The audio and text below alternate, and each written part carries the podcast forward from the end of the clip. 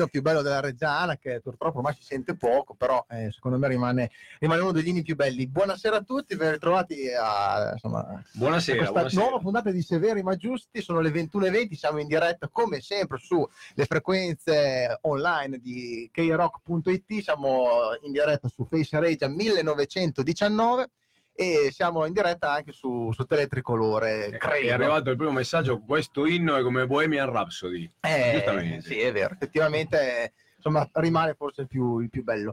Eh, buonasera ovviamente a Lopez Buonasera. e a Gabri. Buonasera, buonasera a Cavaz che adesso non lo vedete che è qua in regia ma presto Adesso lo, arriva, lo ma- potete guardare. Ved- Vedo una presenza più alta che spicca soprattutto stasera. Chi è? Chi è questo? Eh, non lo so, Lopez, chi è questo?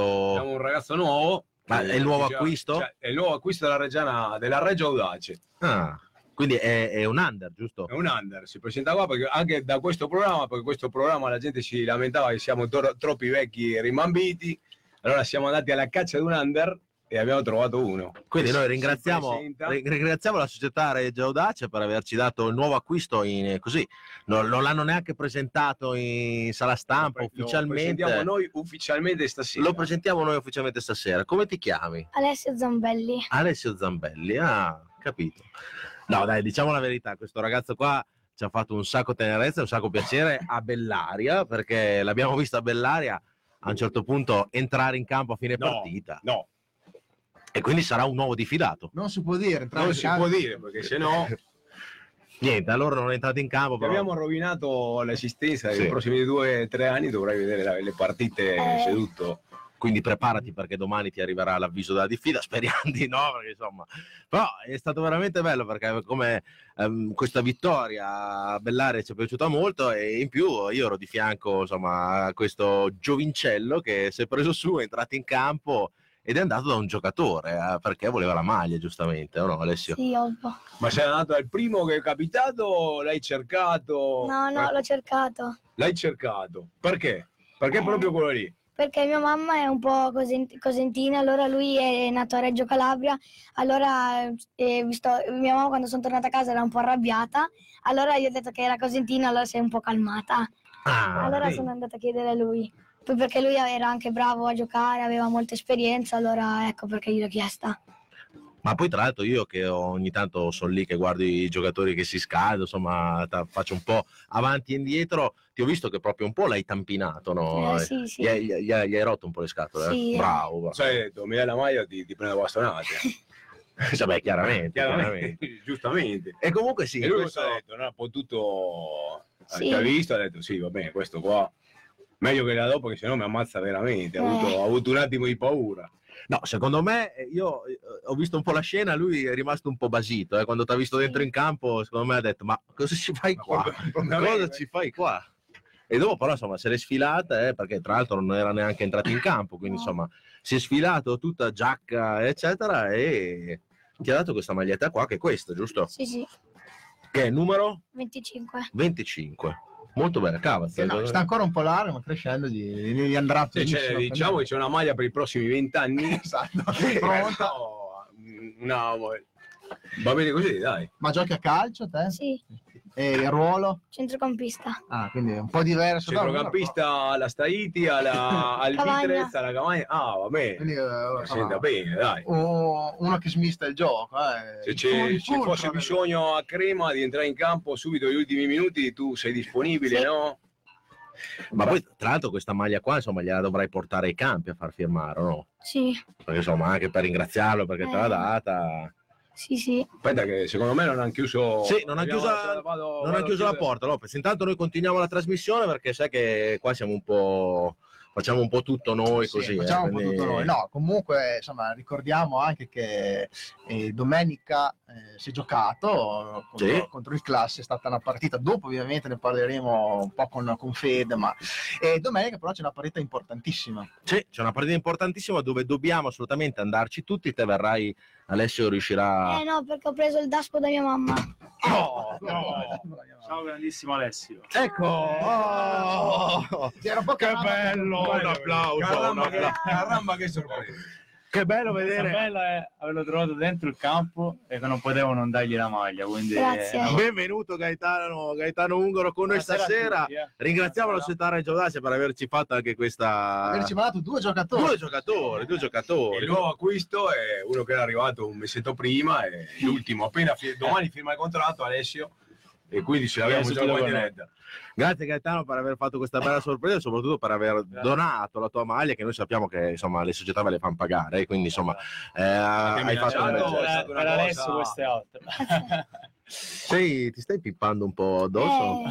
però dai, eh, No, sei però quando contento? l'ho visto il Sì, campo sì. era bello grintoso, quindi Ma è venuto da te e ha detto vuoi una maglia così? Tu- no, sinceramente non me l'aspettavo. L'ho visto lì accanto a me e ho detto lascia che mi spoglio, mi levo il giubbino e tutto perché è giusto che gli do la maglia.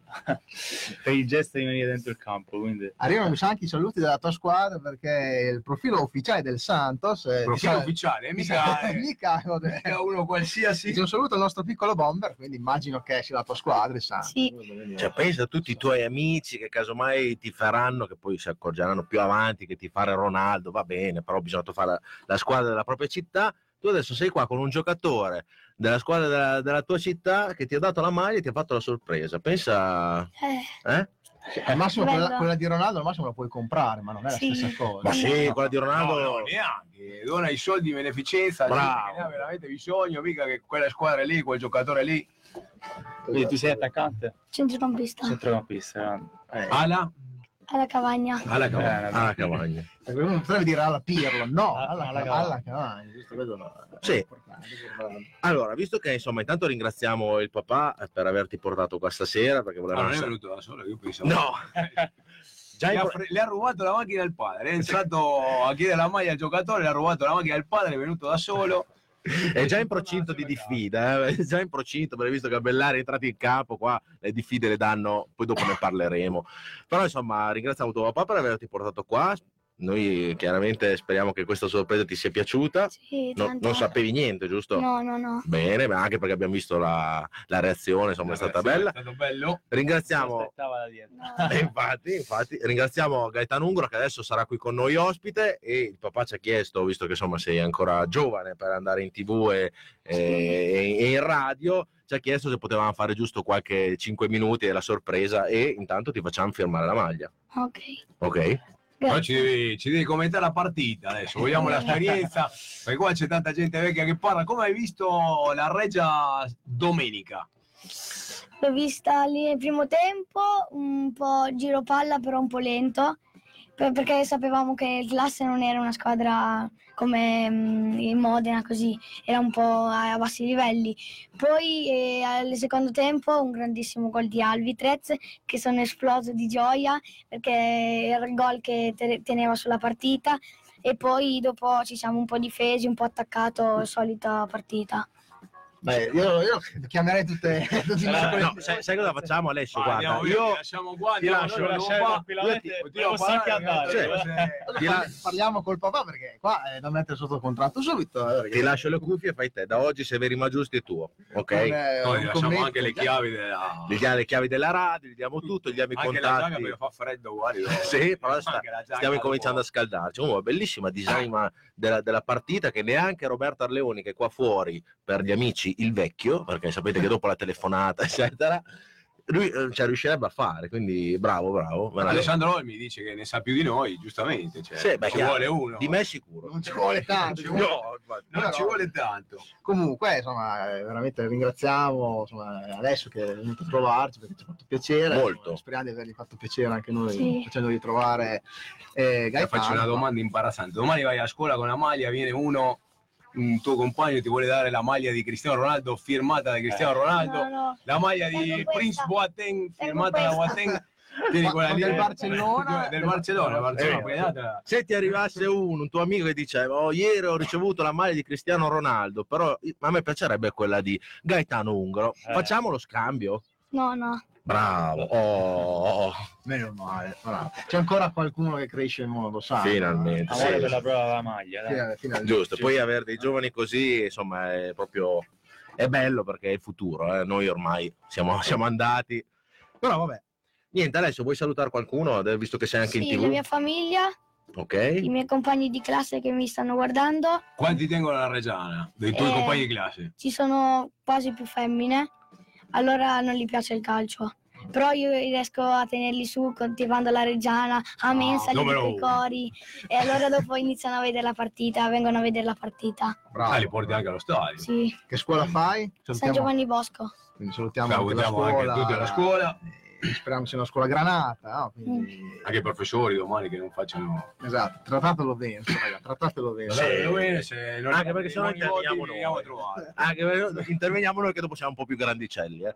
Però dai, speriamo di riaverti qua una prossima volta. Adesso con le invasioni di campo la stoppiamo un attimo perché visto che ci arrivano di fida da tutte le parti, però il tuo gesto è stato bellissimo a Bellari e l'ho visto e, e ci siamo chiamati. E niente, ringraziamo tutti. Intanto direi che possiamo mandare un pezzo, o no, Cavaz? E facciamo firmare la maglia e facciamo anche una Facciamo foto. la firma in diretta mentre il Cawas. Spero che domani a scuola non ti vedo con la maglia Cristiano Ronaldo. Eh, no, no, no, no, No, Ce l'hai la maglia sono? Ronaldo? no, no, no, odio la Juve. Ecco, quindi eh, siamo, siamo a posto, su quello stiamo, siamo a posto. Allora, dai, mandiamo un brano, poi così intanto insomma, firmiamo la maglietta e tutto quanto. Fine. Devo fare l'introduzione del brano, andiamo subito sempre sul punk sudamericano, un gruppo argentino, Los Violadores, e il cantante dopo andato a vivere in Perù. eh, questo pezzo si chiama Somos Latinoamericanos, perché tanto il- quello che ha segnato il gol, che ha sbloccato la partita, il grande Albitrez, e io siamo latinoamericani e siamo fieri di esserlo, come dice il ritorno della canzone. Quindi andiamo a sentire Somos Latinoamericanos de los Violadores.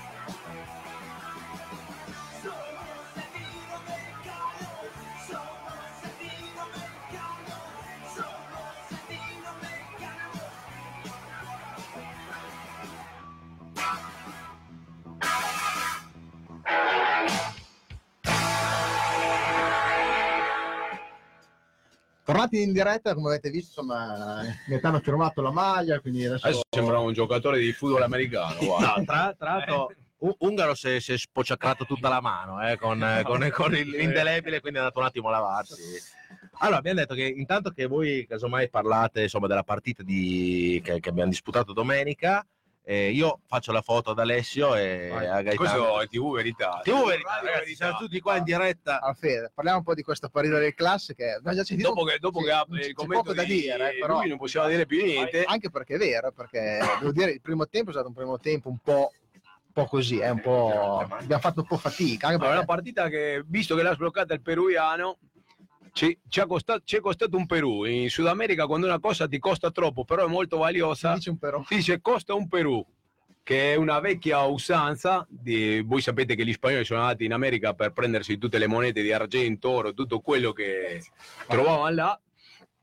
E quando ottenevano un risultato un, un po' così, un'impresa, perché arrivare nel Perù in quell'epoca lì dovevano scalare le Ande e tutto, è stato, era, una, era veramente un'impresa e noi siamo riusciti nella piccola impresa Di, di battere il classe, anche se qualcuno ha detto che c'è stata la Reggio Calcio a battere il classe. Ah, è vero, l'ho letto Io le- ho letto su un giornale in copertina c'è Un piccolo scritto- refuso. un piccolo refuso, comunque va bene, perché è sempre una squadra della città, salutiamo anche a quelli della Reggio Calcio. Reggio Calcio, Potevano scrivere, Anzi- meno male che hanno scritto a Reggio Emilia, perché potevano scrivere A. È vero, è vero. Eh, Reggio sì, Calcio sì, che ospita tante volte anche la Reggiana come negli allenamenti, quindi insomma... Allora, la- forse la- per quello lì c'è stato sono quel sbagliati. piccolo, quella confusione. una partita che era molto sulla carta, la gente pensava ah, questi qua li diamo 5-6 gol come all'andata, invece sono delle partite che si devono giocare dal primo all'ultimo minuto, loro sono venuti a Reggio a fare la sua figura che era trattare di cercare di contenere la Reggiana là, di, di in minimizzare i 11 dietro la danni, in undici- in 11 dietro la palla. Quando giochiamo con delle squadre che, eh, che hanno questo atteggiamento si fa veramente difficile.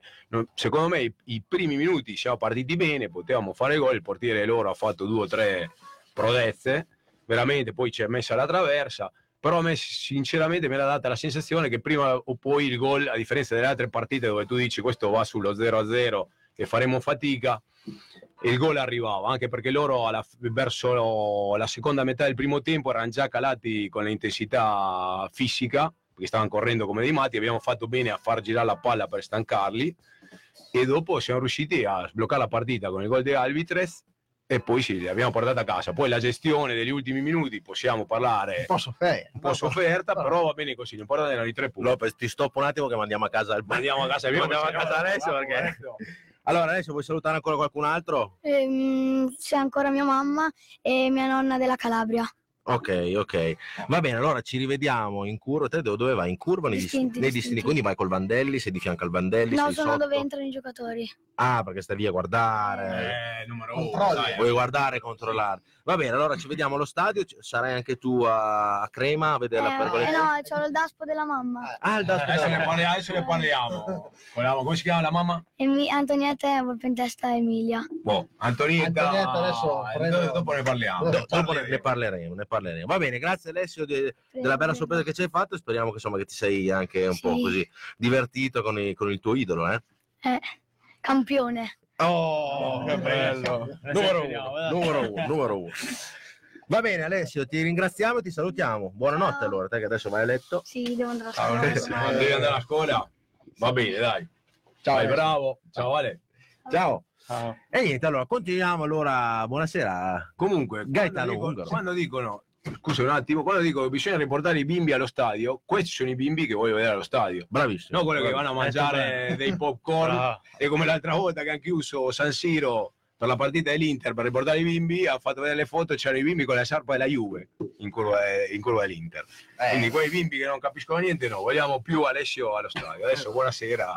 Buonasera, Buonasera Gaetano Ungaro. Giusto, eh, giusto grazie per essere lo spazio ad. Alessio perché per il gesto che ha fatto meritava questo. No, soprattutto complimenti a te perché, come ho No, detto prima, vabbè, sappiamo ma- che la- tutte le società di calcio fanno pagare le Sì, magliette. ma non è quello. tu sei appena là- arrivato, Sì, insomma. sì, ma quando ti vedi un bimbo accanto e ti chiede la maglia, eh, la devi dare per forza. Quindi eh, il gesto è stato bellissimo, lo sono ritrovato lì.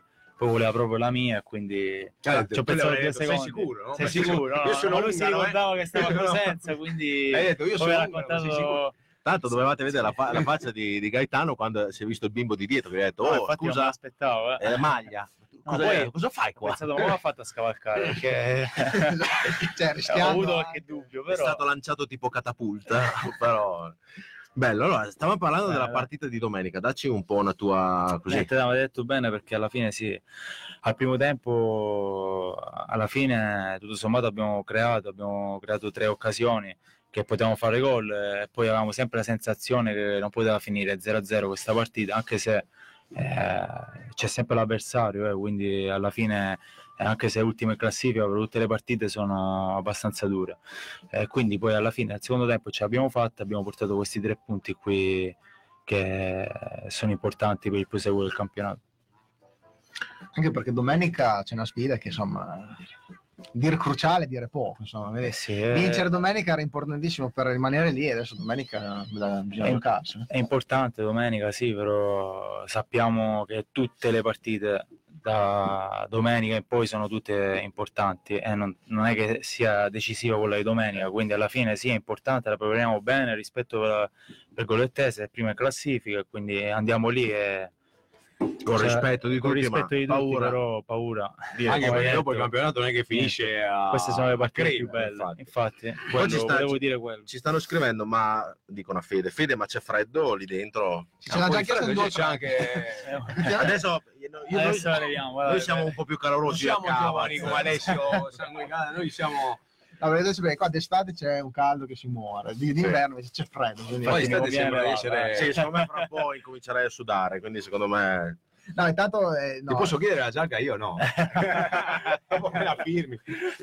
No, dico, ma la mamma di Ale da Spata non ho parole. No, allora, no, eh, eh, non è stata, non c'ha il DASPO la mamma di No, Alessio. no, abbiamo fatto confusione. Esatto, spieghiamo bene. È, è Alessio che ha il DASPO da parte della mamma, Della per, mamma. per venire a, Per non andare- sì, per non andare a Crema. A Crema, ne parleremo, dai, ne cercheremo parleremo. di. Cercheremo di convincere. Casomai c'ha, c'ha dei compleanni, insomma comunque è un ragazzino, adesso non so quanti anni ha, credo un 10-11, adesso non mi- Sì, più o meno, insomma, ci avrà anche le sue cose da fare con i suoi amici, quindi insomma... vabbè, comunque, insomma, Andare allo stadio a Crema con i suoi amici. Cioè, è una- Un pullman, un pullman di 11 anni. Ma Dovrebbero forse- fare un pullman solo loro, della classe di... No, ma forse eh, visto che gioca anche a calcio, non so se c'è una partita, non lo so, ci ha scritto prima i suoi dirigenti. Può essere, comunque sì, a proposito che di partite facili non esistono, dicono il Como primo, l'Olgine Attese ultima, Como 1-1, quindi Como Olgine Attese è finita 1-1. Partite facili non esistono, insomma, vedo la dimostrazione. E, però certamente, insomma, domenica è un avversario da tenere in considerazione, li conosci un po' i giocatori della Pergolettese. si, si- si conoscono, poi li studieremo in settimana anche perché guardiamo sempre i video e tutto, quindi alla fine prepariamo al meglio come abbiamo preparato tutte le partite eh, per domenica. E fisicamente stai bene? Sì, sì, a posto, ho avuto un piccolino dopo la partita di Crema che ho giocato mercoledì, ho avuto un risentimento muscolare eh, che mi ha tenuto fermo diciamo una settimana, che, che poi domenica scorsa sono entrato, quindi alla fine è una piccola cosa risolta che eh, mi ha fatto mancare a San Marino. Sei a quello. disposizione. Sì, adesso sì, al completo. Anche perché insomma di difensori ce n'è bisogno, visto che ultimamente abbiamo avuto un po' di sfortuna. Sì, eh, su quello eh, sì. sicuramente. Purtroppo anche- sì, un, difensore- un ruolo abbastanza sfigato, Sì, no, è, tra virgolette, a Reggio negli ultimi anni. difensore. eh, perché è vero, ne abbiamo avuti tanti, insomma, di, prima di il capitano, fortuna. prima il ruolo più sfigato è il capitano. Pensa, l'anno che avevamo quattro centrali, tutti titolari, perché avevamo quattro centrali, tutti forti, esatto, anche lì siamo riusciti ad arrivare a un punto in cui ce ne mancavano tre. No, no- poi no, stiamo, cioè, stiamo valutando e pensando che è la fascia da capitano che porta Iella, perché eh, diciamo noi così tanto per ridere, perché Rozio l'ha portata e si è fatto male, Spanò si è fatto male, l'ha, indossata Staiti, sì, l'anno scorso Cesarini, poi dopo ce l'ha avuta Staiti, Staiti espulso, eh, insomma, però dai, la buttiamo così su. Spero non ti diano mai la fascia. Tu no, Eh, no, no, guarda, io mi no, sono no, fatto male piuttosto vado in panchina, mister, non me la sento oggi. Allora, leggiamo un po' di messaggi che ci sono arrivati. Eh, Claudio Gucci dice diffidati sempre presenti per eh, il riagganciarci al discorso di prima del ragazzino. Dopo parleremo anche delle diffide purtroppo che sono arrivate, che devono arrivare in questi giorni per Siena ancora. Eh, Omar Zumo da Londra, Forza Granata, quindi c'è anche gente che ci segue un po' da, da- da tutto il mondo, eh. c'è Reggiani in giro. Eh, cioè, ci chiedono ancora se Lopez ha freddo e l'arbitro di domenica, Lopez. L'arbitro di domenica un po' mi ha fatto girare perché dopo due minuti a monire l'arciere per quel fallo lì che non era neanche Sì, è stato. Poi nel secondo tempo per una No, però cosa fa- ha fatto uguale il- non l'ha munito. ha fatto il furbo. Dopo loro, nel secondo tempo, hanno fatto un fallo di mano per fermare l'azione, li ha parlato, basta. Il numero 6 loro, ogni volta che perdeva la palla, faceva trattenuta della maglia. Alla sesta volta le ha detto la prossima ti ammonisco. Alla settima le ha detto beh adesso basta. E quindi hanno continuato, però va bene, non ha influito. Tanto però io per- quando vedo che ti Sì, ammoniscono dopo tre minuti... Ho notato che specialmente in casa gli arbitri vogliono fare un po' i protagonisti quindi dà, dà fastidio perché si vede, è evidente, come lo vedete voi fuori, lo vediamo noi dentro in campo, quindi alla fine non va vede. bene. Questo si vede, proprio... No, a me, va bene a me ha dato fastidio perché ammonire uno come Zamparo dopo tre minuti Sì, per, sì. Una, per una cavolata che cioè, per me ci stava, fischiava la mano, cioè non è che Sì, stava ma poi involontaria pure perché Poi- si è visto che è evidente che era attaccato al Va corpo, bene. non è che l'ha fatta Va apposta, ha allungato il braccio. Quindi, Dopo sono stati dieci minuti che le ha fischiato tutto contro Sì, e sì. lo vedevo a Zamparo e ho detto adesso lo caccia fuori perché sai, giocare con uno che ti prendono la maglia, ti saltano addosso, ti fischia sempre fallo tuo. Ho detto, boh, stiamo attenti un po' perché questo qua, sai, vuole fare il protagonista, se ah, dopo tre minuti tira fuori il giallo, poi magari lo fa fino in fondo. Certo.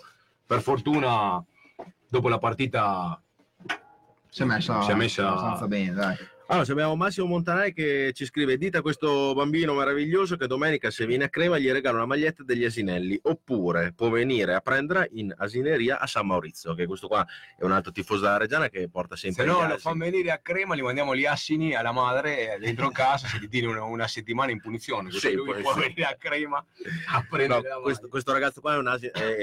Sì, No. stavo un asino, stavo No. No, ma, siamo noi. ma Massimo mi perdonerai, no, è un ragazzo che ha un'asineria dove tiene degli asini che porta in giro i ragazzi della- di, di Reggio Emilia, non solo per la città, per il centro storico, ma anche un po' per, le- per le per i nostri monti e viene spesso allo stadio con questi asini, è sempre bello, insomma, attrae sempre tanti bimbi. Massimo Tosi, grande Alessio il teppista, eh, Battaglia Luca, non dite che è entrato in campo che gli danno il daspo per cinque anni, in effetti con l'aria che tira è un po' così. E Alessio Mister, Ale uno di noi, c'è veramente tanti messaggi per questo, per questo bimbo qua, ci fa veramente tanto piacere. Mino Gasp, che ringraziamo e che dico anche che ho dato il, il CD a L'ho Cavaz, visto, l'ho visto io. L'ho eh. a Cavaz e Roberto Arleone che è qui fuori. E ricordiamo e ringraziamo che ci ha regalato un CD, la- l'abbiamo Tra l'altro io ce l'ho in VHS con la- quel video lì e ho sempre detto prima o poi lo devo riversare perché sennò andrà rovinato. quindi mi sono ritrovato già il DVD fatto, quindi grazie perché... Sì, che è praticamente un tifoso, visto che te l'ho detto anche prima, siamo una trasmissione vista dai tifosi, siamo tifosi normalissimi, non siamo giornalisti, eccetera. E questo tifoso ci ha, ci ha visto Sasso Marconi e ci ha detto: Vi ho fatto il CD della promozione in Serie A, ve lo regalo. Insomma, è stata una bella cosa anche perché sono belle soddisfazioni, insomma, o no, Eh, sì, Cava? sì. Poi vedere Ancelotti allenare la sembra- adesso va un po' strano, però eh, sono sempre bei ricordi.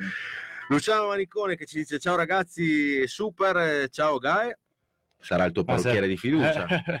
Il grande Di chi Luciano. non è il parrucchiere? è- è il numero Il uno. grande Forse Lucio. di Cawas, perché c'è poco da italiano. Lo saluto, no. lo saluto. Ci conosciamo per altri Luciano. motivi, non certo per motivi di, di parrucchiere. di parrucchiere.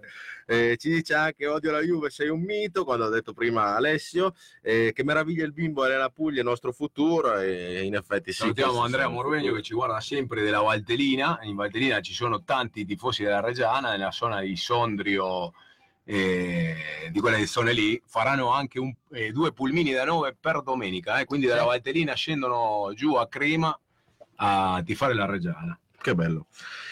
E niente, allora, eh, visto che insomma ti abbiamo qua, noi parliamo sempre della carriera de- de- dei giocatori, eccetera. Spiegaci un po' il tuo passato Vabbè, calcistico. vengo l'anno scorso a Potenza che abbiamo- siamo riusciti a vincere il campionato, quindi è stato bellissimo.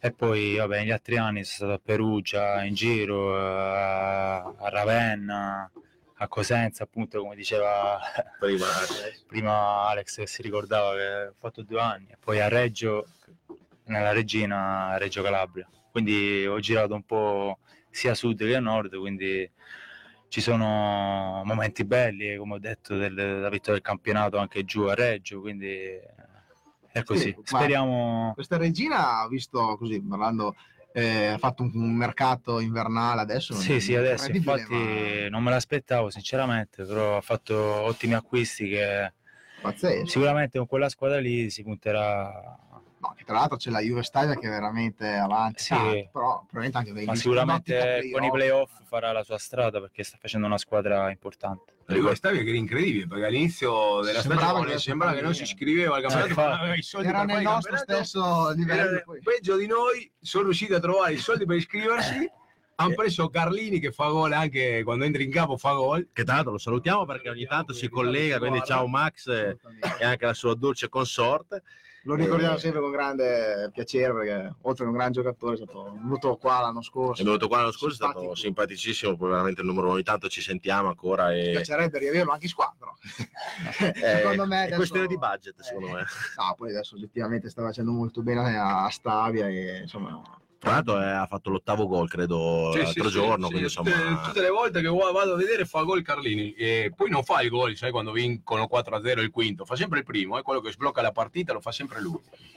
Come, mm, come, come- come ti chiamano di solito? Gae, Gae, Gae, Vabbè, Gae, Gae, Gae, Gae. Gae. Com'è Gae giocare in una squadra del sud Italia quando soprattutto si perde? Perché quando Eh, si vince, tosto. quando si vince Infatti, tutti i santi due aiutano. anni a Potenza, abbiamo passato naturalmente un po' un periodo un po' così e lì è così, il sud è proprio è tosto, si vogliono sempre vincere, quindi eh, la tifoseria poi è molto calda perché poi l'anno scorso facevamo sempre ogni domenica 10.000 a domenica, quindi eh, è sempre tosta. Eh, poi naturalmente ci sono stati momenti belli, quindi ho conosciuto le due facce, diciamo, Sì.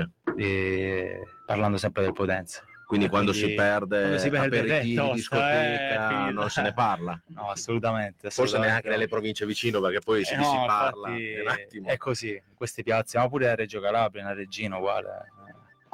Quindi ma immagino che anche que- questa Certo, piazza no, qui, certo, che è una certo. piazza importante, eh, naturalmente è così, si deve sempre fare risultato. Siamo obbligati a fare risultato perché queste piazze, l'ho sempre detto, non merita questa categoria, merita sempre categorie superiori. Si vede da come è seguita, dal tifo e tutto il resto. Quindi in questa categoria la Reggiana non c'entra nulla. Ti hai giocato anche nell'Inter Reggio? Sì, Che squadra, vinto il campionato. che squadra è l'Inter Abbiamo Reggio? vinto il Io ogni tanto le, la guardavo, guarda, a me No, piace abbiamo vinto il campionato in. C, siamo andati in C. Ma è eh, sempre a Reggio- lì- sì, sempre a Reggio Calabria? Sì, sì, a Reggio, poi, Quindi è la seconda squadra di Reggio Calabria. Sì, sì, è la seconda squadra. Odiata dalla prima squadra, i tifosi della prima Eh. squadra. Eh, Eh. vabbè, si è sempre si è ritrovato nel professionismo in Ai- C. ai Granillo Al Granillo, giocavano? Sì, sì. Eh. Però se ne sono fregati Granillo. Rimane Cioè, praticamente, praticamente come noi, vabbè, che Sassuolo non è la seconda squadra di Reggio Emilia, cioè, è proprio un'altra roba. Quindi. Però insomma è bello anche sapere le esperienze insomma, dei calciatori Sì, sì, che vanno in giro per l'Italia. Cosa ti ha spinto a venire qua a Reggio Emilia? Ma qui guarda, naturalmente la piazza, perché è una piazza importante, quindi è normale che quando c'è la chiamata della Reggiana eh, la mette al primo posto, che è giusto che sia così. così. Quindi eh, sono contento che ho fatto questa scelta subito, eh, sperando appunto di, Di andare su. di andare su. quindi quella, sarebbe una no, cosa... anche perché di campionati ne hai vinti. Eh, appunto, eh, vincerlo qua è ancora più bello perché è tutt'altra cosa. Come si vince in Serie D il campionato? Una domanda che Eh, si facciamo un po' vince, eh, si vince, è tosto perché alla fine vince solamente una e quindi devi essere sempre là sul pezzo, non puoi sbagliare nulla e poi arrivato a questo punto del campionato non puoi permetterti i passi falsi, Non quindi devi, devi sempre stare con la testa lì, preparare bene la partita, allenarti, eh, stare sempre bene, appunto è giusto per domenica perché domenica è troppo importante. Stefano Cavazzoni che ti scrive Ungaro gol domenica. Quindi ti Eh, dicono già fai gol domenica. Magari. Gianluca Orru che ha già fatto la canzone dice Ungaro, la la la la Ungaro, che poi l'hanno tramutata perché noi avevamo un vecchio giocatore che si chiamava Ingari e noi facevamo Ingari, la la la. Bello, mi piace questo già- gol. Ti stanno già, quindi se nel caso fai gol domenica sai già il Però coro c'è che, un messaggio, che ti che aspetta. è un messaggio da adesso ce lo devo spiegare perché sicuramente ci sarà qualcosa dietro di un certo Emanuele Cigagna che Ah, eh, eh. dice Gaetano, virgola scusa, puntini, puntini, basta. Quindi, eh, questo è un messaggio un po', in codice. Io l'ho capito, è il codice. Eh, No, noi non no. niente, non vogliamo spagare perché sennò dicono che qua si spaga lo Ah, spagare. no, no, no, Eh, ma no, La eh, dico, la dico perché vogliamo- Dilla, dilla. Dicevo, eh, scusa, una gazzusa. è una, una cosa calabrese, quindi Ah, lui si riferiva a quello. eh, ma non parlare in codice perché sei già venuto qua una volta. Dov'era? Il Veneto. Voglio sentire, eh, infatti me lo deve dire in Veneto poi lui. Ah, ok. Però gli diciamo, Io l'ho detto in calabrese. diciamogli a Ema di non fare il furbo, perché è già venuto qua una volta, lo conosciamo e sappiamo dove abita, quindi No. nel caso... No, salutiamo Emanuele Cigagna e anche tutti gli altri Io l'ho ragazzi detto, che... lui dice voglio vedere se la dici, l'ho detto. eh. Quindi, eh. No, non era una scommessa. Eh. Ti faccio una domanda. Quando sei arrivato a Reggio, sei entrato per la prima volta nello spogliatoio, sei al primo allenamento. Che impressione ti ha dato il gruppo? Perché di questo No, non si parla. positivo. Io l'ho detto pure dopo due giorni mi hanno fatto, fatto la presentazione, mi hanno fatto questa domanda, ho detto subito positivo perché tra i compagni c'è positività e l'ho sempre detto che con questa qui ti aiuta tantissimo anche nei momenti di difficoltà, magari quando non riesci appunto a sbloccare la partita come domenica.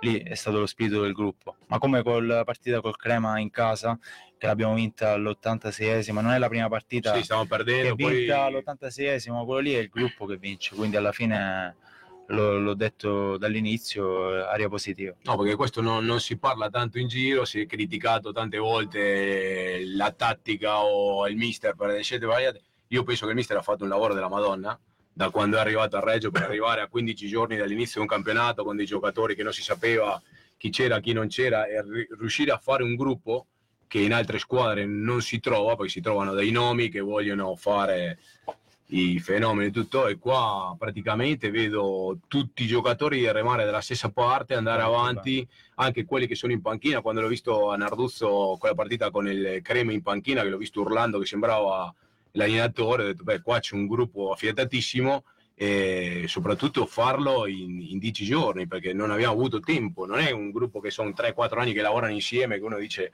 sono affiatati e vanno avanti. Più che altro Detto dobbiamo, dobbiamo dare anche eh, dare a Cesare quel che è di Cesare, cioè nel senso il- mh, i le prime partite giustamente eh, la gente però si sapeva, sa- sapeva questo, così. quindi, ehm, quindi poi qua a Reggio pretendiamo sempre la vittoria perché Certo, in un eh, campionato come Serie D una non, piazza come questa è normale per che noi non va bene. Però insomma è giusto dire anche che il mister in questo momento qua ha trovato la quadra dopo tante prove giustamente che ha dovuto fare, però c'è da, c'è da dargli atto che ci è saltato fuori, anzi adesso siamo lì lì eh, vicini col Modena e lì da Pergolettese, quindi insomma Sì, siamo lì, quindi ci, ci crediamo come ci credevamo prima che eh, eravamo a 7 e quindi ci crediamo ora ancora di più che siamo a 4. Quindi Poi forse il fatto del gruppo in C, cioè, conta più che avere una squadra in Serie D. ma quello, infatti io faccio sempre l'esempio perché eh, abbiamo vinto l'anno scorso, ma abbiamo vinto col gruppo perché eravamo un gruppo che eravamo tutti eh, eh, una famiglia, come si dice, e quindi questa qui l'ho ritrovata qui perché appunto questa qua, qui sono tutti, remano tutti nella stessa direzione, quindi quando è così si va avanti. Dario Buccheri, secondo voi il mercato della Regia è chiuso? Non so se dopo Alessio prenderemo un altro. esatto, è già arrivato lei. C'è una prospettiva a lungo termine, però Secondo No, me sì. sì. insomma. ha fatto anche sì, le dichiarazioni insomma, di Lancetti su- sui giornali sono state chiare se c'è un'opportunità dove una squadra ci dà un giocatore che lo paga lei a noi lo prendiamo però insomma poi dire, vuol dire che è chiuso dai insomma anche perché è stato presentato da Marco ieri, giusto? sì è stato presentato ieri poi anche il terzino classe 2000 è stato No. presentato la settimana scorsa oggi c'era un titolo sul giornale Il sacrificio di Damaco. Sembrava una cosa, come- una cosa biblica che lo portavano al monte per sacrificarlo per la promozione. Invece no, è lui che ha fatto la sua scelta. quando un giocatore dalla Serie C alla Serie D decide di venire giù eh, ehm, spiegaci un po' io- a come me mi è capitato, mi è capitato eh, da Cosenza appunto scendere di categoria ero in C in D hai la consapevolezza che devi risalire hai la- quella cattiveria almeno io di, di voler ritornare in C hai l'opportunità di farlo con una piazza quindi penso che gli stimoli sono questi qua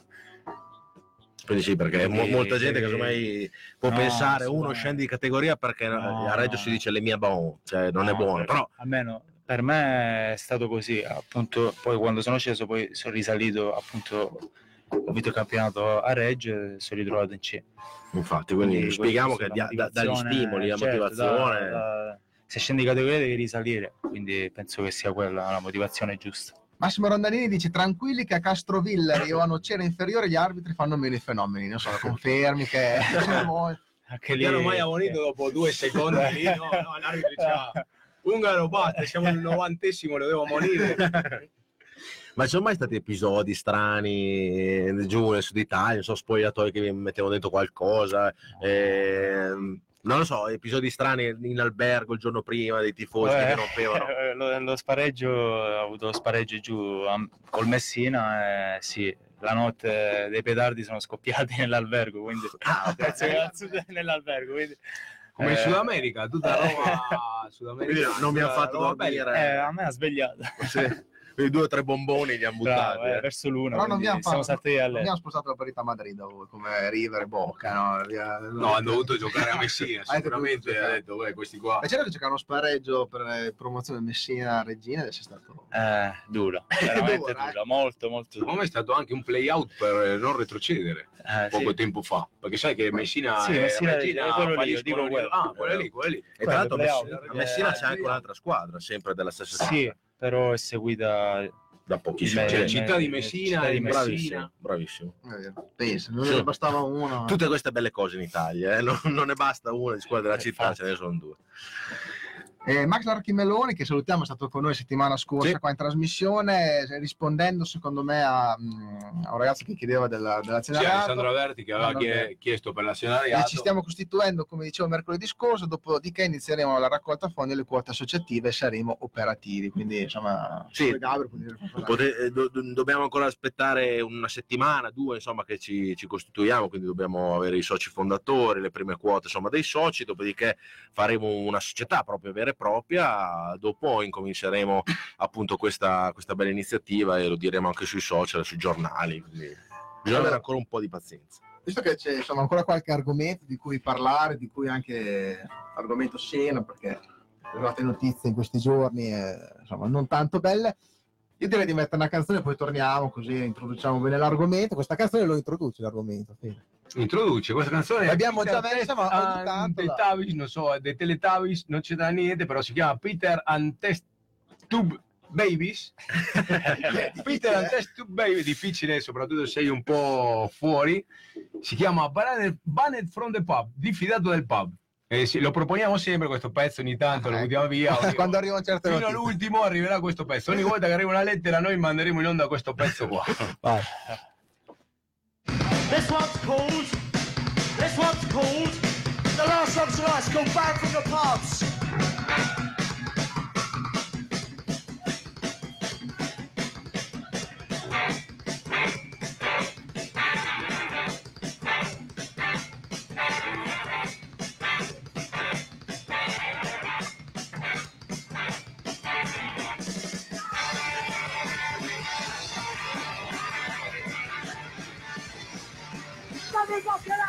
bicycle numbers.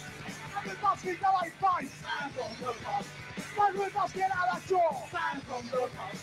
Everybody walk through the law. Bicycle go like punks. Bicycle numbers. Chase like trucks. Bicycle numbers. Bicycle numbers. Bicycle numbers.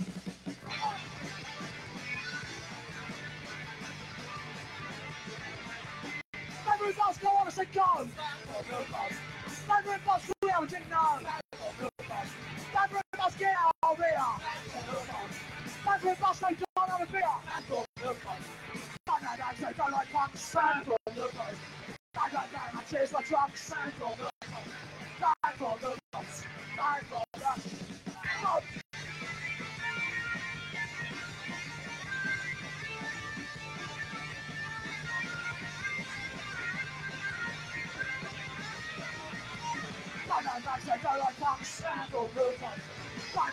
case I drop stand for the house. Stand for no house. Stand for no house.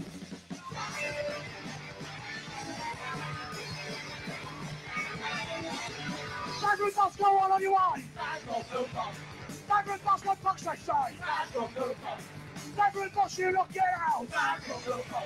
Staggering bus, what fuck's I shout? Stand for no house. Stand like I say, go like fuck. Stand for no house. Stand I say, so I drop. Stand for no house. The punks. Bang, from the punks. Thank you. Good night. Eh, qua questa canzone fa eh. sempre eh, sobbalzare Max eh, da casa. eh. Sapevo che, che il Max avrebbe apprezzato. apprezzato e ci spiega che sono da Brighton, saranno tifosi del Brighton and Hove Albion Esatto. sicuramente, perché sennò di che squadra possono tifare? E che dice che non c'è un loro concerto che non finisca in risa. quindi, quindi va bene. Quando organizziamo un aeroplano per andare a vedere i Peter and Test e Teletà, ve le vado a cercare. Allora, come avete visto, si sta riscaldando l'ambiente perché Lopez si è tirato via la giacca, anche Gai si è tirato via la giacca. Insomma, salutiamo il buon Roberto Arleoni che è qui con noi stasera. Vieni, vieni Robby. Ciao a tutti, ciao Angelo. Eh, ed è detto anche il vecchio Perangelo, il nostro tifoso che ci ha chiamato tempo fa. Fra un po' ci avete chiesto di attivare le chiamate, se qualcuno voleva chiamare Michael Semi, adesso attiveremo le chiamate. Volevo ringraziare Roberto perché, come avete visto, è, è l'autore di, di- insomma, di, di- questo giornalino di Face Racer. Ci avete fatto tanti complimenti, vi ringraziamo. L'autore penalmente responsabile, come È, dire. è l'autore di vari articoli, di vari articoli, quindi insomma, bravo Robby, complimenti Ah, dell'impegno soprattutto. E volevamo ringraziare anche delle... Quindi di questo dico che lui non è l'analfabeta. No, eh, infatti, Boh. quindi sono io. No, uno di due. Uno dei due. Uno dei due. Io non c'ero, Eh, me ne tiro fuori. eh. Volevamo ringraziare ehm, de- degli nostri sponsor che ci hanno, ci hanno contattato, ci hanno detto che il giornalino è molto bello e continueranno con noi a sponsorizzarlo fino a fine campionato. Carrozzeria 2S, eh, poi ci abbiamo l'Elettro, nuova Elettro 90 e McTies e poi ci sono degli altri sponsor che ci hanno chiamato per farci i complimenti e si inseriranno anche, anche piano piano. Quindi siamo contenti perché questo giornale, ripetiamo, noi non ci guadagniamo niente, anzi forse delle volte, se, no Robby, se ci pensiamo può essere che ci rimettiamo, però è grazie agli sponsor e grazie anche all'impegno di tanti volontari e amanti di Reggiana che scrivono e si impegnano chi nel distribuirlo, chi nello scriverlo, eccetera. Quindi grazie mille. Robby, volevi ringraziare quel tifoso che ti ha dato il Sì, CD? Volevo ringraziare Mino, bellissimo. Eccolo qua. Per Me lo vedere gua- che ce l'abbiamo dato, non è che Lo guardo appena arrivo a fregato casa. e l'abbiamo venduto. Due parole della partita, che, Due parole della e partita. che ci introduca anche nella sfida di Crema Vieni, contro la Pergoletese. Lui che è una persona saggia, Esatto. uno dei quattro saggi della trasmissione. Beh, insomma, una partita difficile come tutte, un primo tempo un po' lento, abbiamo cercato di, di tirarli fuori dall'area ma non ci siamo riusciti.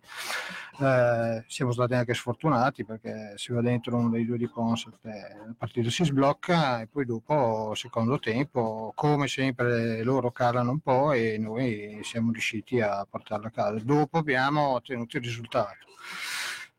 Non era, cioè, non era semplice, i 4-5 gol non me li aspettavo, mi aspettavo una partita tirata, loro hanno giocato bene, hanno giocato alla morte, ho visto anche la partita che avevano fatto prima e avevano giocato molto bene anche la partita precedente, non meritano dove, insomma, la classifica che hanno, però purtroppo sono lì. Invece adesso andiamo a una grande sfida, vediamo un po', loro sono molto forti davanti, prendono anche però diversi gol. Bisognerà vedere come intenderà impostare la partita. Da quello che ho visto loro giocano a tre davanti. Eh, non so se il mister penserà di, fare, di giocare a quattro dietro o se schierare a cinque. Un difensore centrale l'abbiamo che, che- che- che va, visto che è un periodo che insomma abbiamo delle grosse difficoltà lì in mezzo, vedremo. Io non disprezzerei anche una difesa 5, in realtà. Vuoi che vuoi fare una domanda al buon Gaia che, che va con noi? No, beh, sì, ehm, sì, spero che stia bene qua, che insomma che stia mm, bene con la squadra, la sua esperienza ci servirà. Mm, credo che alla fine del campionato ci sarà molto utile arrivare alla fine del campionato perché perdendo un uomo come Rozzo che comunque ha una certa statura, una st- una certa struttura, dietro siamo un po' carenti, invece con l'arrivo di Gaia abbiamo Un po' più di sicurezza. Abbiamo più di sicurezza. Va bene, allora, grazie a Roberto Allone per essere venuto qua stasera. Ti faccio una domanda. Il pareggio va bene domenica o no? Sì, sì, sì, sicuramente. Non commettiamo l'errore di Modena di volerla vincere a tutti i costi. Un pareggio può andare bene. Meglio vincere, ma Quando non si può vincere, si parla. vabbè, è? Chiaro, l'importante è non, eh, non perdere per non staccarsi ulteriormente. Questo non vuol dire che andiamo là che la gente No. non, non intenda quello che voglio dire. Cioè, No, io che Sì. mi sono chiesto come giocare io. Eh, se giocare un calcio un po' più contenuto, cioè, a vedere cosa fanno loro, cioè, di tanto sarà una bella partita perché loro giocano al calcio, non è che Sì, stanno in sì, sì, 11 loro- la palla, quindi loro sono una squadra che attacca, che segna, però ovviamente come tutte le squadre che giocano si espongono. Allora bisogna lì, dovrà essere bravo il tecnico a- e anche fortunato ovviamente perché a volte partite come queste possono essere proprio gli episodi che, danno, che fanno la differenza.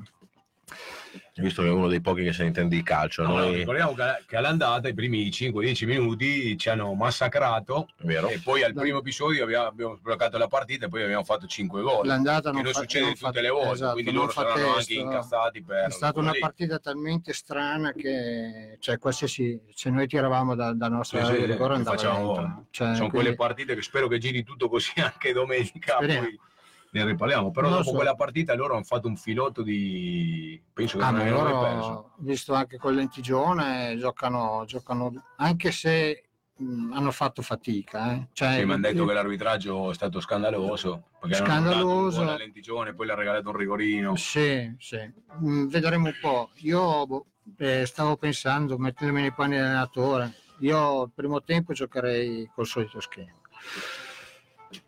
Però Saranno ci, cavoli ci sta, ci sta bene anche Salu- Salutiamo Giacomo, dietro. Giacomo di Barcellona che sarà presente domenica a Grande Crema e dice io voglio vincere la partita, basta pareggi, vedo 5 partite all'anno, voglio vincere. Vabbè, è chiaro, è chiaro. Comunque l'ultima volta che lui è andato a Crema aveva vinto la Supercoppa di C2, eh, quindi può essere Oh, Di buono, di, di buono- di buono auspicio. che non ce l'hanno consegnata. Il nostro unico trofeo in bacheca. esatto. Che non ce l'hanno consegnata, eh, ce l'hanno consegnata per posti, ci hanno mandato col Corriere. Va bene, grazie Robby di essere passato. Tanto voi, lui è un altro gestore della pagina di Face Regia, quindi vedete, eh, leggete ogni tanto anche le sue cose. Il lunedì, insomma, l'abbiamo già detto tanto tempo. Bravo, bravo, complimenti. Un tifoso che così, volontariato, Sì, perché non ci esatto, paga non nessuno, fa queste cose per intrattenere la gente. Grazie Robby, ci Ciao. vediamo prossimamente. Ciao a tutti, ciao Angelo, mi raccomando, eh. Allora, intanto eh, possiamo attivare le chiamate per chi ci vuole, per chi ci vuole chiamare. Prendere, prendiamo tutto. Sì, prendiamo tutto, così se, se qualcuno vuole chiamare per fare anche delle domande a Gaetano può farle, vi diamo il numero che è 0522 98 17 59, per chi vuole chiamare, fargli delle domandine anche al buon Ungaro, noi siamo qua. Qua ci chiedono intanto quando tornano Spanò e Rozio. Beh, Spanò penso già da, da- da domenica che sia disponibile, invece per Paolo credo che i tempi sono ancora, siano ancora un po' lunghi. Penso non prima di aprile, eh, ma no, forse marzo. Sì, chiediamo più che altro a te che sei dentro l'ambiente, No, eh, non, non lo sai. eh. Non saprei. Però insomma, credo che Rozzi abbia incominciato a fare la riabilitazione, Sì, non sì, ad l'abbiamo visto allenarsi, a correre. domenica allo stadio, quindi senza stampelle, Senza senza, niente, stampelle, quindi sì, insomma sì. è già una bella cosa. Spano in teoria si è allenato, abbiamo visto prima della- del- dell'inizio della gara di domenica e eh, insomma credo che dovrebbe, dovrebbe essere della partita insomma di Crema, poi dopo non si sa fino all'ultimo queste cose non si sanno, però insomma Cavoli del mister che deve scegliere. eh. sì, sì, sì, sì. Noi eh, ci rimettiamo alle sue, alle sue decisioni. Noi, noi guardiamo e tifiamo, poi speriamo, speriamo veramente di vincere, di portarci a casa questa partita. Eh, esatto. E e la Puglia quando possiamo tornare in trasmissione, quando volete, eh, lei e le altre Noi, due. quando vuole venire, basta che contatta qua la produzione. Sì, tra l'altro ci avevamo detto che volevamo tornare quando c'era Spanò, e quindi noi... È vero, quando c'è Spanò, secondo me quando c'è Spanò ci sarà la fila. È quello, è quello. Tra l'altro notavo, eh, Gaetano notavo la fede, quindi sei, sei Eh, sì. sposato. Ah, è vero, perché noi tutte le volte Chiediamo, Eh, fidanzate. chiediamo. Sai che a Reggio c'è una, c'è una cosa, poi qualcuno dell'altra squadra lo può anche lo può confermare. A Reggio non è difficile che chi viene a Reggio poi si fermi qua anche a, diciamo, a mettere radici. A livello ecco. affettivo, qua, ecco, insomma. È capitato a tanti. Quindi, Narduzzo, tra l'altro, ha chiesto di sposare la sua, la sua Ah, futura sì. moglie, la sua morosa, che è di Reggio, quindi... eh, e mica solo lui. No, ci sono tanti calciatori che hanno trovato qua l'amorosa, però insomma, tu sei Tu sposato, quindi, sposato, eh, sei a posto. C'hai, c'hai dei bimbi? Sì, due. Due. ah, quindi, eh, Abitate, abitate tutti qua adesso? No, no, ora stanno giù. eh, Quindi due domeniche fa sono saliti, poi domenica scorsa sono sceso io, quindi facciamo un po'. Un po' avanti e indietro. È gelosa tua moglie, visto che fai il calciatore? Occhio, occhio azzurro, Occhio, occhio. occhio azzurro, Eh, bel ragazzo. tasto dolente qua. No, ma lo, Poi è un casino. poi. lo teniamo, lo controlliamo noi, non ti preoccupare, ci pensiamo a No. controllarlo. Ehm, Barbara Del Rio, Forza Regia, che fine ha fatto Barilli? Non so se è una domanda tra bocchetto, perché notizia fresca, fresca, che ha interrotto la eh, sua, diciamo, dice, Collaborazione. collaborazione, collaborazione con il Sudtirol di recente, quindi non so se è una domanda tra bocchetto. Speriamo che, che sia tornato Non lo so. quello che faceva prima. non so. Io non so sinceramente che fine abbia fatto Barilli, spero st- stia bene Sì, come, come sicuramente. persona, ma insomma spero che Ecco, venga a vedere la Reggiana venga a come vedere già come tifoso. e basta. Sì, anche perché noi abbiamo già le nostre cose, eh, Sì, insomma, siamo no, appena usciti da. Poi abbiamo già dato, basta. Basta, basta. Eh, Lo salutiamo caro affettuosamente, ci Sì. mancherebbe, però insomma. Abbiamo- Parliamo di un ex presidente della Reggiana, Eh, insomma, sì. E, e poi Michael se mi dici invitiamo Angelo in trasmissione, ma penso che l'abbiate già fatto, no? Quindi, Sì, l'abbiamo detto. Andiamo anche a prendere, eh, non sappiamo se ha la patente, se ha bisogno di un passaggio. Giusto, visto che siamo in diretta su Tricolore, se questo signor Angelo che ci ha chiamato l'altra volta, che ci ha, ci ha- Che aveva un po' ragione, diciamo. Sì, che ci ha detto che siamo degli inalfabeti, insomma, se ci vuole richiamare noi non possiamo mica andare bene a tutti, eh, però insomma, Certo. simpaticamente ci ha, ci ha detto così. E, no, eh, abbiamo insomma det- introdotto un po' prima l'argomento Siena, e, insomma, la notizia è arrivata stamattina, in questi giorni che sono in arrivo altre diffide, Sì, in- purtroppo- in totale una settantina di diffide per i fatti di che a Siena non hanno di meglio da fare che andare a vedere le fotocamere delle persone che timbravano i biglietti e entravano nello stadio. Perché c'è Sì, perché nessuno l'ha, notato, ma io che quando sono entrato ho notato che mh, come hanno fatto comunque a scoprire tutte queste persone, eccetera, perché c'era un- uno delle forze dell'ordine che filmava quando uno obliterava il biglietto, quindi siccome hanno fatto un po' gli orari dei biglietti della filmata, però insomma veramente uno scandalo perché cioè, mh, in campo è entrata anche della gente normalissima che Sì, si, sì. si- si è arrabbiata perché eh, non so se hai mai visto quella partita strana Reggia- eh, Siena-Reggiana di playoff dell'anno scorso dove ce l'hanno Ho visto le immagini. rigore. Cosa dici? Se ti danno un rigore così contro al 96esimo, 94esimo Playoff. eh, playoff ti stai portando a casa la qualificazione, dopo vai a Catania. Rigore è assolutamente inesistente. Inesistente, cosa allucinante, veramente. Comunque, insomma, diciamo che non è successo poi fondamentalmente niente, è stato un momento di rabbia, è vero che poi giusto che magari chi sbagli poi possa anche pagare, ma paghi quando ci sono cose reali. Io, Eh, io dire, Non è successo nulla, è stato un momento così e così tante diffide, è veramente una cosa E assurda. possiamo dire anche che i seggiolini si rompevano solo a guardarli, eh, perché lo stadio di Siena non è nuovissimo, eh, quindi insomma quando siamo andati in cura abbiamo visto i seggiolini che erano un po'... Mamma mia. Già uno se si sedeva rischiava di rompere lo schienale. La eh, gente che mi diceva io sono andato in bagno, ho fatto la pipì e non ho buttato l'acqua, non è che mi diffidano perché non ho buttato l'acqua, fanno, E non si sa, non forse si sa. portano l'urina al CSI, fanno l'analisi e poi risalgono, No, vabbè. perché tempo per fare queste cose ce l'hanno. Io quello che volevo dire sono due cose, in quest'estate, calda estate italiana, sono successi due episodi analoghi a quello da Siena, il nostro, e in una partita di Serie B dove c'era in ballo una promozione in Serie A. I tifosi del Frosinone, con la partita ancora in corso, per fermare la partita, sono entrati in campo a festeggiare la Serie A, 3.000 persone, tutto di fide zero. Quindi se entrare in un campo di calcio è una cosa vietata, cioè è vietata da Trentino Alto Adige, Val d'Aosta fino al, Alla Sicilia, alla alla Puglia, a. Lampedusa, no? se Sì. c'è una partita di calcio a Lampedusa, perché in certi posti d'Italia chiudono un occhio e a Reggio Emilia arrivano di fide per la gente che cammina. Cioè qua non si può camminare, No, Cioè, non si può andare da nessuna parte tranquillamente. Più che altro, Cioè, più che altro c'è da dire anche che o Reggio Emilia è una città di delinquenti perché abbiamo più di 200 diffidati in Evidentemente momento se qua, tifoseria più o se no ci sono due pesi Cioè, due poi, misure. poi dai. oggi stavo leggendo il giornale che Salvini ha detto che non ci saranno divieti per Milan-Napoli. Ricordiamo a tutti che 15 giorni fa i napoletani si erano dati appuntamenti con gli interisti, si sono giocati, è scappato anche il morto. Purtroppo. Trasferte vietate zero. Cioè noi per un sasso una volta, un pullman del Venezia, ci hanno fatto stare a casa tutta la tifoseria eh, due settimane. Boh, I napoletani possono tornare al posto del delitto, dove si sono cioccati con, eh, con gli interisti 20 giorni fa, come se non fosse successo nulla. Quindi se, se- succede un'altra cosa, cosa dirà stavolta il questore di Milano? Ah, avevano, un eh, avevano già ammazzato uno e la, la seconda volta, va bene. Ci sono altro- cose che, c'è da dire una cosa, assurde. che anche insomma conoscendo un po' le, cosa ne pensa le questure di qua e di là ci dicono che a Reggio se tu fai qualcosa di, che, che non va bene c'hai un anno di diffida invece a Siena partono da due anni quindi voglio dire que- queste regole qua vengono fatte da quest'ora a quest'ora vengono fatte da Eh, sono delle regole cioè- che non, non hanno, perché si parla troppo del modello inglese, tutte queste cose qua, no? Ma non c'è n- nulla a che vedere con il modello inglese, perché se una persona, cioè per dirti, io gli stavo su antipaticamente al questore di Siena, lui manda la foto, boh, ciao, ho per, cioè, non, non ho fatto niente. Quindi stiamo, stiamo raggiungendo dei livelli veramente incredibili.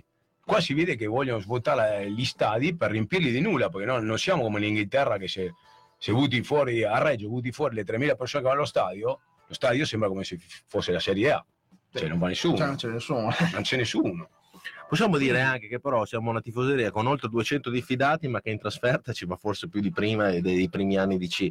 Insomma, vero. eh, andiamo sempre in 300-400 Sì, in però questo- trasferte, no? però questo- visto, visto. Però questo sistematico attaccare la tifoseria ai gruppi organizzati, cioè io non vorrei che ci fosse anche, sai come sono io, che penso sempre Sì, chiaro. alle Arriva complottista. Però che ci sia qualcuno che Pegoni, tappati No, le orecchie. No, no, che ci sia qualcuno da un'altra parte che li, li stiamo antipatici. Allora, ogni volta, come non ti puoi diffidare perché li mandi a quel paese, o li fai dei cori, o fai dei fischi a qualcuno in, eh, al campo di baseball, che te la, fa- te la facciano pagare da un'altra parte.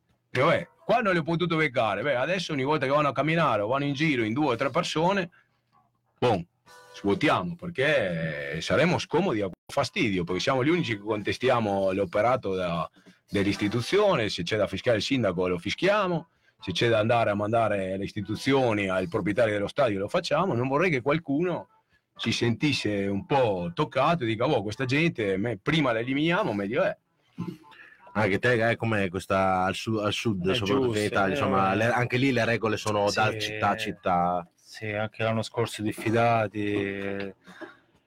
Purtroppo è una cosa che, che va, lo sapete meglio di me che è così, quindi non, come diciate, non è giusto su una foto diffidare una persona che va le, fa le trasferte a spese proprie e tutto per, per essere poi diffidato. Non è una cosa giusta. Sì, che poi tra l'altro non è che siamo qua a dire sì, andate a fare la violenza negli stadi, no? No, soprattutto Però, niente, cioè, io dico, se fosse successo qualcosa, non è a successo niente. cioè, non è successo niente.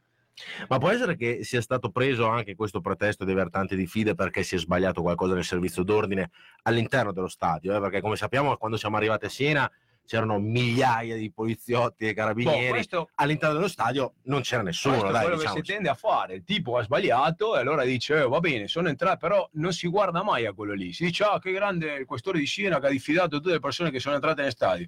Ma una persona seria va e dice, ma scusa, chi doveva gestire l'ordine pubblico? Te. Come hanno fatto entrare tot di persone allo stadio se te dovevi controllare le porte, dovevi controllare gli accessi, allo st- gli ingressi al, campo, al terreno di gioco?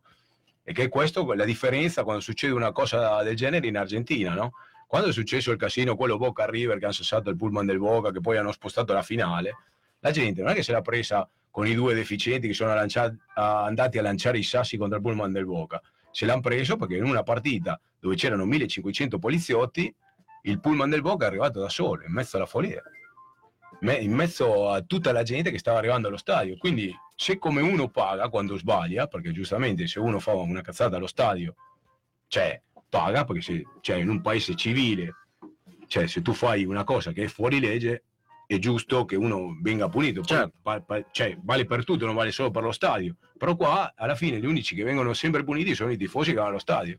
Perché No, no. stazione di treno cioè, si accoltellano, si ammazzano, tutto, non fa niente nessuno. Però allo stadio uno accende la torcia e due giorni dopo ti vengono a prendere a casa e ti portano Non dentro. scordiamoci neanche Parma, o no, Cavaz, che sono stati diffidati in 30-40 persone dove non è successo Anzi, anzi assolutamente più, niente. cioè, gente che Niente. cammina, cammina tranquillamente, gli dicono che nel fotogramma non si vede l'occhio, allora si è travissato il non so cosa, due, tre anni di ficha, una, una persecuzione incredibile.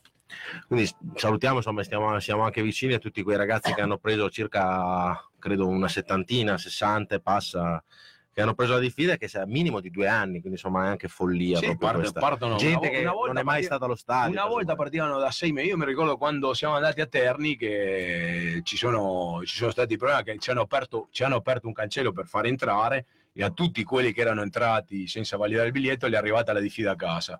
Quello è stato il record perché dopo siamo andati a vedere, erano 140, hanno mandato 145 perché avevano diffidato anche la, la gente che era a casa con la febbre. Con la febbre, che bravo. non è andata. L'anno scorso nel derby col Parma di venerdì sera i parmigiani hanno fatto lo stesso che abbiamo fatto noi a Terni, anzi sono entrati in ritardo con torce, tamburi, fumogenate, diffide zero. Quindi a noi sempre ci massacrano gli altri e va bene, siamo tutti a posto.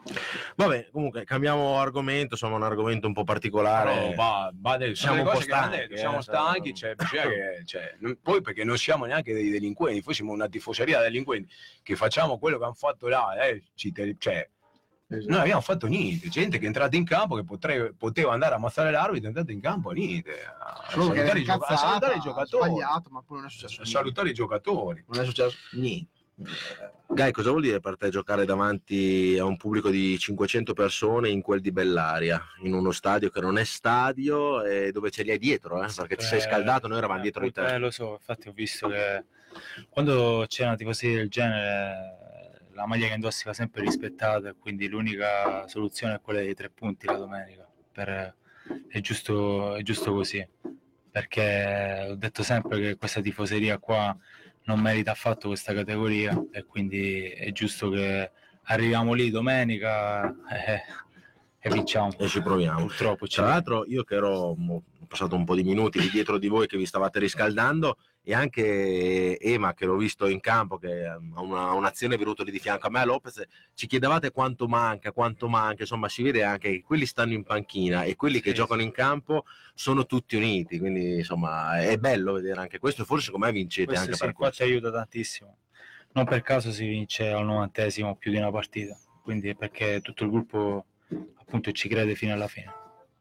tra l'altro il mister alla fine del primo tempo ha urlato come un matto, non so se l'hai sentito anche te, dicendo all'arbitro hai dato un minuto, un minuto e casomai ha fatto due minuti perché c'hanno tutti i cronometri, eh, Sì, c'hanno il mister, c'è, Ma- c'è Michele Malpeli, C'ha più cronometri che il box della Ferrari, diciamo, ormai c'hanno- siamo... c'hanno otto cronometri qua e hanno detto hai dato un minuto, siamo già due minuti, tre minuti. Io vorrei sapere perché ogni volta che noi vinciamo da 7, 8, 9 minuti di recupero, quando siamo 0 a 0, stiamo perdendo un minuto, due, sono 40 cambi, due minuti, due minuti perché sono stati Pazzesco, una, è una cosa incredibile. È non vero, so il. Criterio utilizzato dagli arbitri per... Ma specialmente in casa lo noto Sì, sì. tantissimo, perché proprio in casa è una cosa assurda proprio. Allora, ci abbiamo gli ultimi insomma 10 minuti con, eh, con Guy che fra poco sono le 22.30, fra 10 Ok. minuti ti lasciamo andare così Ma poi andiamo facciamo- anche noi. Sì, Andiamo anche noi, è che siamo qua fino No, no, concludiamo Facciamo la nella televendita, se ci lascia il direttore in diretta, vendiamo quello che volete, se volete... se ci volete chiamare parlare con, eh, con Ungaro eh, 0522 98 17 59 la linea dovrebbe andare quindi se avete questi 10 minuti per chiamarci nel caso anche per fare due chiacchiere per parlare di, di, di crema insomma. Comunque Andreas Morbegno ci, ci dice Fede lascia stare, c'è più coerenza nella Bur- Bullricca Baires che nelle forze Burrich è dello- la ministro, la ministro dell'interno di Buenos Aires che fa lui, lei è una donna, quindi cioè, lei di calcio capisce veramente poco, non sarà mai andata allo stadio, non avrà mai messo piede in uno stadio, apre le trasferte, vieta, apre, chiude, sposta le partite, un- una squadra deve giocare lunedì alle 9, lunedì alle 5, li avvisano i tifosi che hanno spostato la partita il martedì alle 3. Addirittura avevano sospeso una partita una volta del Belgrano di Cordova che erano in pullman, che stavano arrivando con- quando è successo questo del River Boca.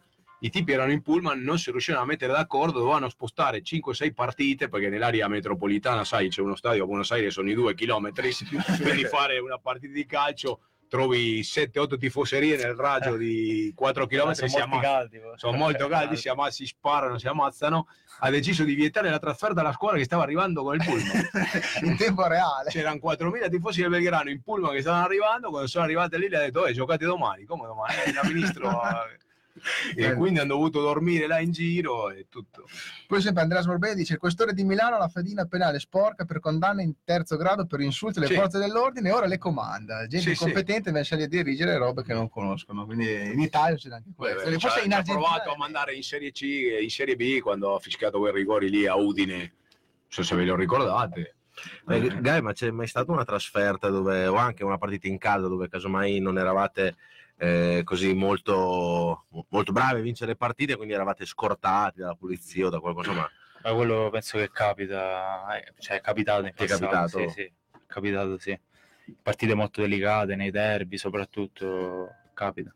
E come, come affronta una partita un giocatore come te, insomma, che ha giocato in Sud Italia? Cioè, c'è la paura nel giocatore o la si affronta un po' come guarda, sono quelle sensazioni che vivi in quel momento lì, quindi alla fine sì hai un po' di preoccupazione, però poi quando inizi a... Ma la palla gira. a- infatti, eh, inizi a entrare in campo, magari fai riscaldamento, un po' passa, inizia la partita, poi passa tutto. Lo stadio- Però devi vincere, se no- Ah, lo stadio dove ti hanno offeso di più, che sei entrato ungaro, se la sono preso con tutta la tua famiglia, ti offendevano, ti fischiavano. Eh, studiare a Messina. A Messina.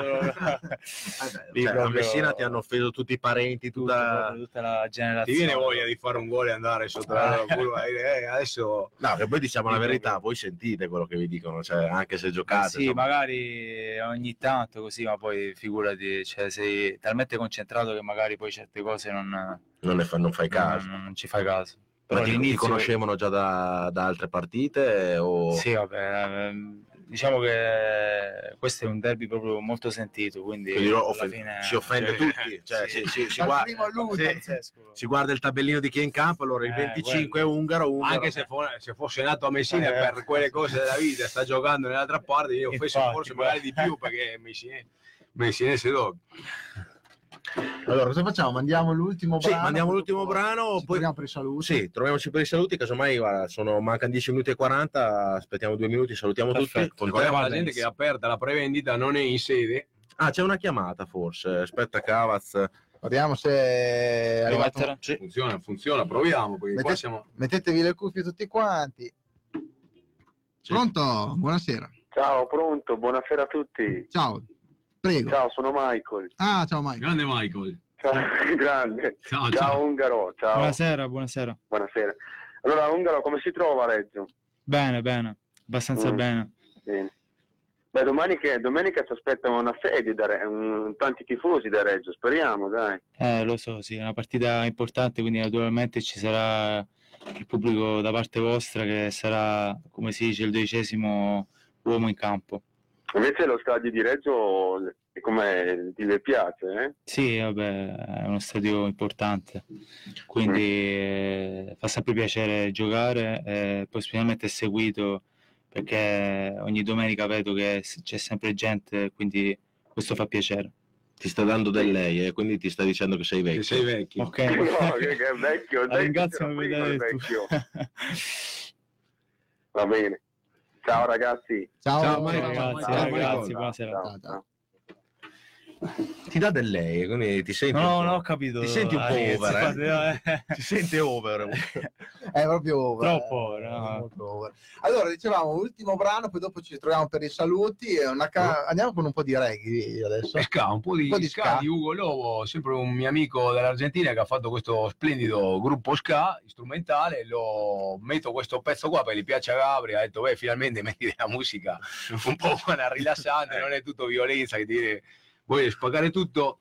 Dancing Mood, eh, pronuncialo lei, Cavas, è il nome della canzone. Shot in the, in the knee.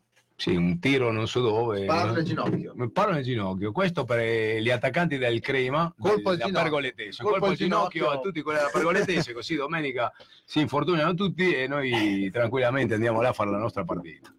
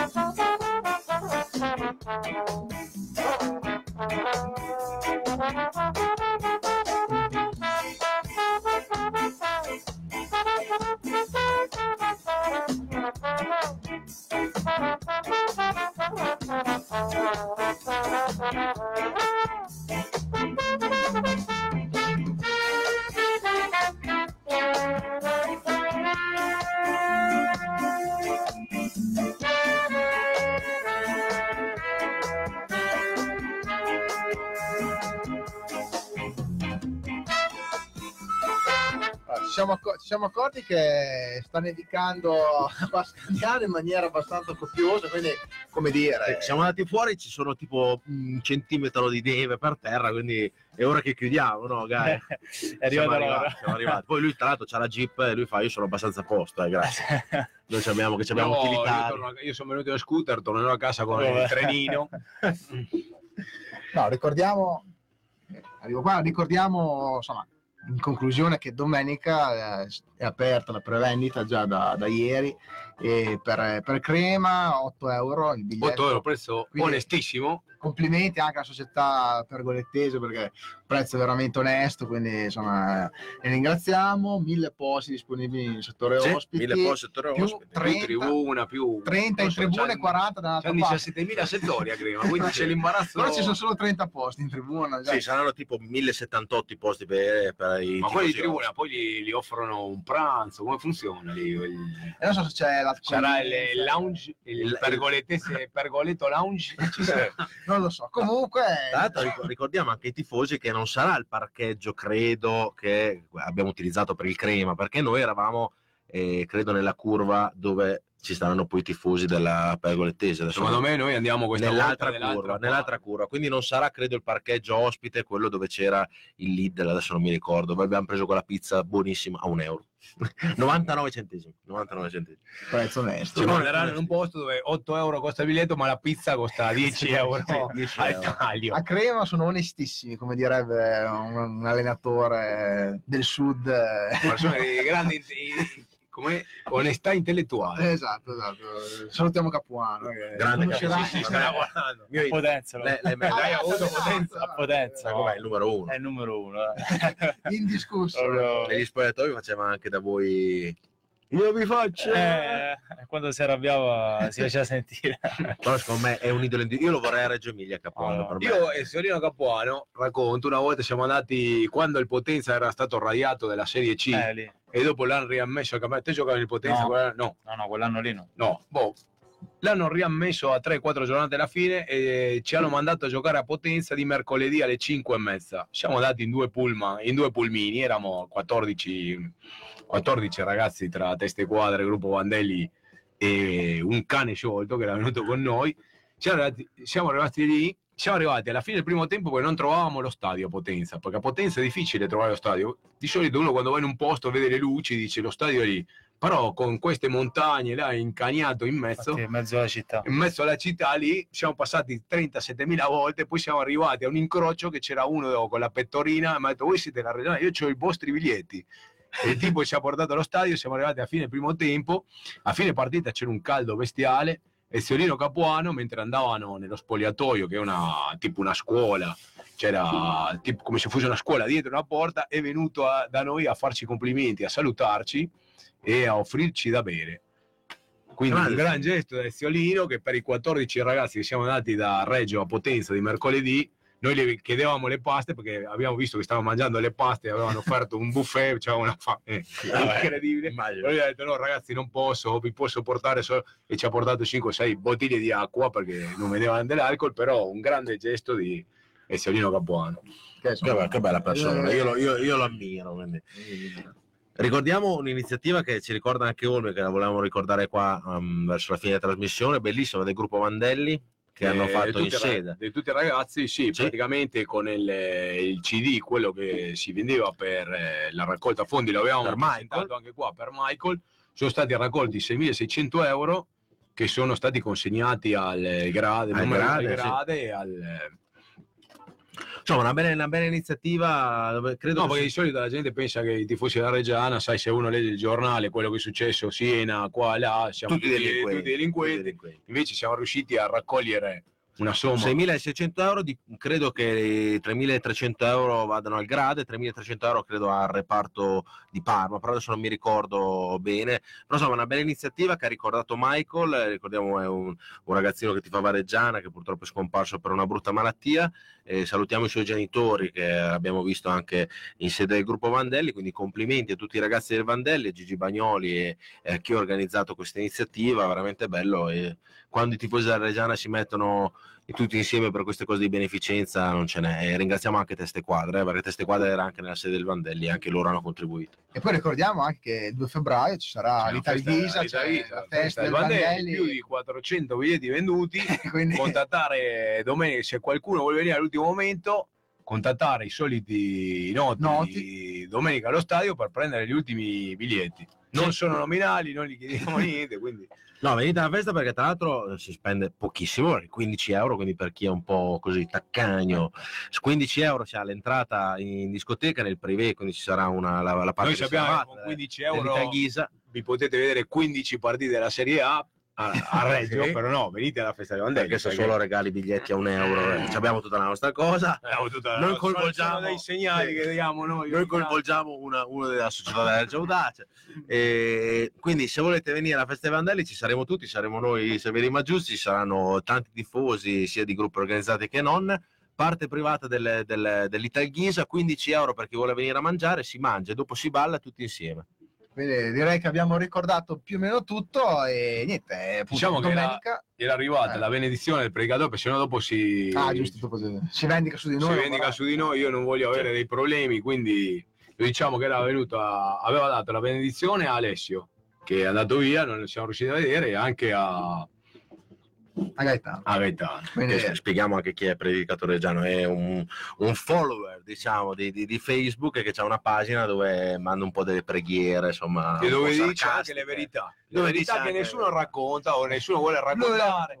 Lui ha trovato della ruggine delle- della cacca dei piccioni in un posto che doveva essere il top, però eh, lasciamolo lì perché sennò dopo è troppo polemica. Va bene, direi di andare a chiudere. Allora, abbiamo detto domenica si gioca a Crema tra Pergolettese, ore 14.30. I biglietti sono in vendita, mille posti disponibili. Vediamo di finirli. Sì, adesso vi dico Bisogna- non sono in società, non li vende la, la Reggio Audace questa volta i biglietti perché il pergo- la pergoletese ha il suo circuito, circuito che no? Che è Viva Ticket, Viva, Viva Ticket, quindi lo potete fare anche online, penso, se Sì, no... Comunque i, i settori saranno tre a disposizione del Popolo Granata, 48 biglietti di tribuna centrale, costo del biglietto 25 euro più diritti di prevendita, 30 biglietti di tribuna laterale, costo 14 euro più diritti di prevendita, 1000 biglietti di curva nord, ecco perché non siamo più nella curva come abbiamo giocato col Crema, ma siamo dall'altra parte, 1000 biglietti di curva nord, costo biglietto 8 euro di diritti più diritti di, di prevendita. direi. Italiani sono anche disponibili su www.vivaticket.it. Se volete andare qua a Reggio ci sono veramente tanti posti, ricordiamone uno, l'edicola tricolore che è vicinissimo allo stadio, c'ha Viva Ticket, quindi se volete andare lì. Insomma, l'abbiamo, abbiamo ricordato tutto e gli ultimissimi messaggi, Felix, che come dicevi te Fede arrivano dalla Svizzera anche domenica, ci vediamo domenica, forza a Cireggiana. È la Valtellina, eh, un Svizzera. pullman o due pulmini, un pulmino o due pulmini belli pieni, carichi. Ci saranno, anche, ci saranno anche loro e poi chiudiamo con un messaggio di Olmi che, dici, che dice qui a Sassuolo c'è tantissima neve a merito della Mapei e noi non avevamo dubbi in merito. È blu la neve quella No, lì, perché la, ne- la- la neve a Sassuolo, essendoci eh, c'è molta colla, si attacca prima. Ah, ok. Grazie mille. Ci sarà Domen-. Domenico starà facendo allenamento, l'hanno visto che correva con la neve, Eh, Domenico eh, il Balotelli bianco. Ah, adesso forse arriva il suo compagno Black e ci saranno due Balotelli e quindi salutiamo lui a Edu Fernandez che è un ragazzo spagnolo di, di Huelva che è la squadra più antica del calcio italiano, il Recreativo di Huelva che sta facendo l'Erasmus a Reggio Emilia è venuto un paio di volte a vedere la Reggio Audace Che, Quindi- che voglia e che spirito. Complimenti. poteva Ringraziamo il nostro ospite. Grazie a voi e complimenti per la trasmissione. Ungolo, ti sei Eh, divertito? grazie, Sì, sì. Ogni tanto sparavamo le nostre veramente. cavolate, hai visto che No, non siamo no, molto, fatta proprio bene. molto normali. Vi devo fare solamente i complimenti. Domenica hanno detto che devi fare gol e se fai gol ti faremo quella canzone lì. Sei pronto? Ritorno qui mercoledì. Bravo, va benissimo. Oh. Eh, prendiamo la parola, se fa gol. No, quindi se, fa- se fai gol torni qua. Di qua fino alla fine del campionato voliamo Ungaro tutti i mercoledì in trasmissione, che vuol dire capocannoniere. Dopo Zamparo secondo me ti tirerà due o tre accidenti. eh, che sai che... Però grazie mille. Grazie a voi tutti. eh. Grazie mille a Grazie, Gaetano un saluto Ugo. a tutti i tifosi. Grazie alla società Reggio Audace perché ci, ci dà sempre i giocatori, insomma, quelli che noi chiediamo, ogni tanto ci viene incontro e la ringraziamo. per Andrea, Andrea Montanari, che è quello che sento io. Grazie mille a K-Rock per eh, darci sempre questo studio in maniera gratuita. Grazie a Teletricolore per mettersi sempre in diretta su Teletricolore. Federico Lopez Campani, buona serata, ci vediamo Buona a Crema. serata, ci vediamo a Crema. Ci vediamo, Caro, caro Massimo Cavazzoni, ci vediamo a Crema. ci vediamo ovviamente a Crema. Grazie ancora per averci seguito. A mercoledì prossimo. Ciao a tutti.